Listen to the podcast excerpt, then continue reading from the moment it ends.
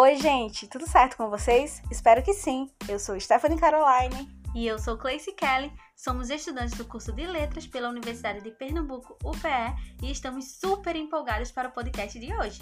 Isso mesmo, Clayce. Hoje falaremos sobre variação linguística.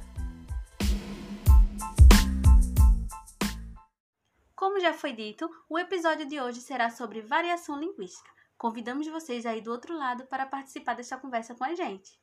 Isso aí, então já aumente o volume e vem com a gente. Bom, para falarmos de variação linguística, vamos começar a entender que ela diz respeito ao uso variado da língua. Isso mesmo, é a capacidade que a língua tem de se transformar e se adaptar de acordo com alguns componentes. E quais são eles? São os da variação histórica, da variação social, variação regional geográfica e a de estilo ou situacional. É, falar de variação linguística no Brasil ainda é muito necessário, pois sabemos que a nossa sociedade ela é muito preconceituosa. Verdade, nós aqui do Nordeste sofremos muito preconceito desde muito tempo. Realmente, e com o passar dos anos, parece que a população tem tampado os ouvidos para essa temática, né? É mesmo. Temos um exemplo bem atual dentro do reality Big Brother Brasil. Sim, o caso de Juliette, que é uma nordestina raiz, que fala arrastado, com muitas marcas da sua região, né, que é a Paraíba. Sim, foi chamada de grossa e mal educada pelo fato das pessoas não compreenderem seu contexto e sua cultura. Verdade. E é muito importante sempre lembrarmos que vamos carregar conosco nossa história, né? Tudo que a gente vive tá dentro da gente.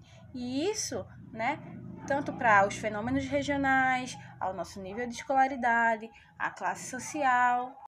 A nossa fala diz muito sobre nós. Uma pessoa com um nível de escolaridade baixo, por exemplo, ela terá uma maneira de se expressar diferente de uma que teve acesso à educação. Isso. E nós, enquanto falantes da língua portuguesa, conseguimos compreender, porque o importante na comunicação é se comunicar de fato. É, não importa se eu falo nós vamos ou se eu falo nós vai. O falante de língua portuguesa, ele vai entender que a pessoa quer saber se elas vão para algum lugar. É isso mesmo. O Brasil é grande demais e é um país muito desigual. Então, é inevitável essa heterogeneidade. Verdade. Existe até uma fala que diz assim: dentro do Brasil há vários Brasis. E isso a gente vê mesmo, né? Nossa língua ela veio de uma mistura, né? Dos europeus, dos escravos, dos indígenas, né? Que misturou tudo e fez o nosso português. Inclusive, minha gente, é uma coisa que eu aprendi, né, recentemente, de que é, os indígenas eles preferem realmente ser chamados indígenas e não de índio, tá? É, sobre isso ainda, né, até a língua dos indígenas, elas têm inúmeras, né? Não, é, não existe só uma.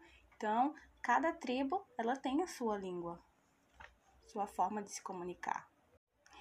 Enfim, daí, né, como eu já disse, deu o português, que eu acho super injusto, né? Não ter um nome bem especial, a gente ainda pega dos portugueses. Verdade. Aí os gregos acertariam. Falamos brasileira. Realmente. Agora vamos adentrar para entendermos melhor os tipos de variação. Primeiro, né, a gente vai ter essa variação que vai ser chamada de variação histórica. Ela diz respeito né, à maneira como a língua evolui de acordo com o tempo. Por exemplo, o, o caso do pronome de tratamento você, né? Que antes era vossa mercê. Só que com o passar do tempo, né, virou vós ser. E agora virou você.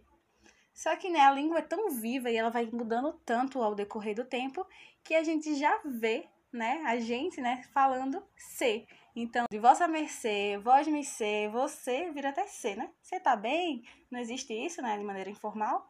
Então é isso. Também, né, temos o caso da palavra farmácia, que antes ela era escrita com PH, só que com o passar dos anos foi percebendo que o PH ele não tinha tanto sentido aqui e foi trocado pelo F, já que daria no mesmo. Também temos o caso do acordo ortográfico, né? Que ele mudou e tirou o trema. Para quem não sabe, o trema é uns pontinhos, né? Que tem, por exemplo, em cima da palavra linguiça, que tinha, na verdade.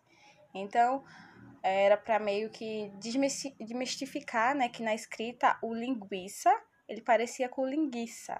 Então, foi tirado por quê? Porque meio que dava para entender. Os falantes da, da língua portuguesa já entendiam que não precisava daquilo e que a palavra linguiça é, a gente já lia como linguiça, mesmo quando não tinha um tema. Então, foi meio que tirado porque não, não via um uso tão preciso. Também, né, houve mudanças, né, com acentuação e outras coisinhas. Quanto à variação regional e geográfica, são palavras distintas faladas em regiões diferentes que significam a mesma coisa. Por exemplo, em São Paulo chamamos mandioca, no Nordeste chamamos macaxeira e no Rio de Janeiro chamamos aipim, que nós conhecemos como macaxeira, e nos outros estados são chamadas por palavras diferentes, no caso mandioca e aipim, mas todos se referem a uma coisa só. E também podemos perceber a diferença do português falado no Brasil e o de Portugal, que é o que caracteriza a variação geográfica. Por exemplo, aqui o que nós chamamos de fila, lá é conhecido por bicha. Aqui, que é calcinha, lá é cueca. E aqui, que é o bairro, lá é conhecido como freguesia. E também temos o café expresso, que é aqueles dois dedinhos de café. Lá é conhecido como bica, justamente porque é bem pouquinho. E quando temos a xícara cheia, lá é conhecido como café cheio, que no caso ele é mais fraco, né? Tá a xícara cheia, porém é mais fraco. E o expresso, os dois dedinhos, é bem mais forte, por isso também é conhecido assim. Ainda sobre isso, né, tem uma curiosidade que eu aprendi, que os portugueses, eles usam, né, quando vão atender o celular, o telefone, o estou, que corresponde ao nosso alô. E para responder isso, né, aí as pessoas falam, estou sim. Bem diferente, né? Muito! Tem coisas que não fazem sentido pra gente, mas para eles fazem muito. Quanto à variação social, né, vai estar relacionada aos grupos sociais em que o indivíduo ele está inserido. Por exemplo, em questão de idade, um idoso ele vai falar diferente de uma pessoa jovem. Por exemplo, antigamente, né, é, as idosas, quando vinham um rapaz bonito, eles falavam, elas falavam o quê? Nossa, esse moço é um pão, né? Então era pra dizer que eles eram muito bonitos. Hoje não, hoje a gente usa, ai, que gatinho, ó, meu crush. Então, né, vai mudando aí. Também temos a questão do sexo. É, os homens, né, eles têm uma linguagem de grupo diferente das mulheres, né? As mulheres são mais, amiga, eu preciso contar uma coisa. E os homens, né, para mostrar que eles gostam do, dos amigos deles, xingam. E aí, seu otário? Mas isso é uma forma de tratamento deles, né? Eles realmente se comunicam assim. Eu tenho certeza que algum de vocês aí, né, meninos, vocês dão uma xingadinha para dizer que ama o amigo. Temos também né, a questão da classe social. Então, uma pessoa que tem contato com a cultura, com a educação, ela vai ter é, uma forma diferente de se expressar, como a gente tinha dito, do que uma pessoa que não teve, uma pessoa analfabeta, que a gente vai perceber mesmo na fala e em tudo, né?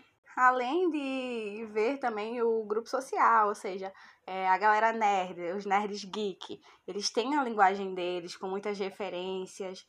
É, o pessoal galeroso e tal, eles vão falar do jeito deles. Os religiosos também, eles vão usar é, a linguagem daquele grupo deles, né? Por exemplo, a Paz do Senhor, uma pessoa que é, é de uma outra religião, uma pessoa sem religião que não tem acesso a isso, eles não vão entender. Como assim, Paz do Senhor? O que, que quer dizer isso, entendeu?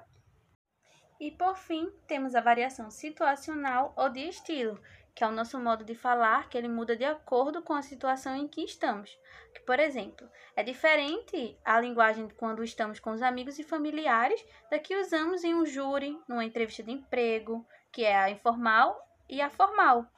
A nossa norma culta, ela tem mais prestígio social e é bem mais vista. Então ela está nos livros, na escola, na TV, entrevistas, por aí. E é isso, pessoal. É, o nosso episódio de hoje chegou ao fim. Espero muito que vocês tenham gostado.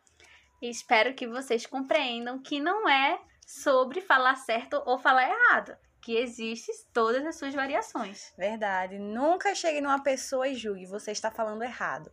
Não, primeiro de tudo é entender o contexto, de onde aquela pessoa veio, né? Pra gente não cometer esses essas gafes. Essas gafes que é super problemáticas, tá? E preconceituosas, sobretudo. Tchau, gente, e até a próxima. Tchau!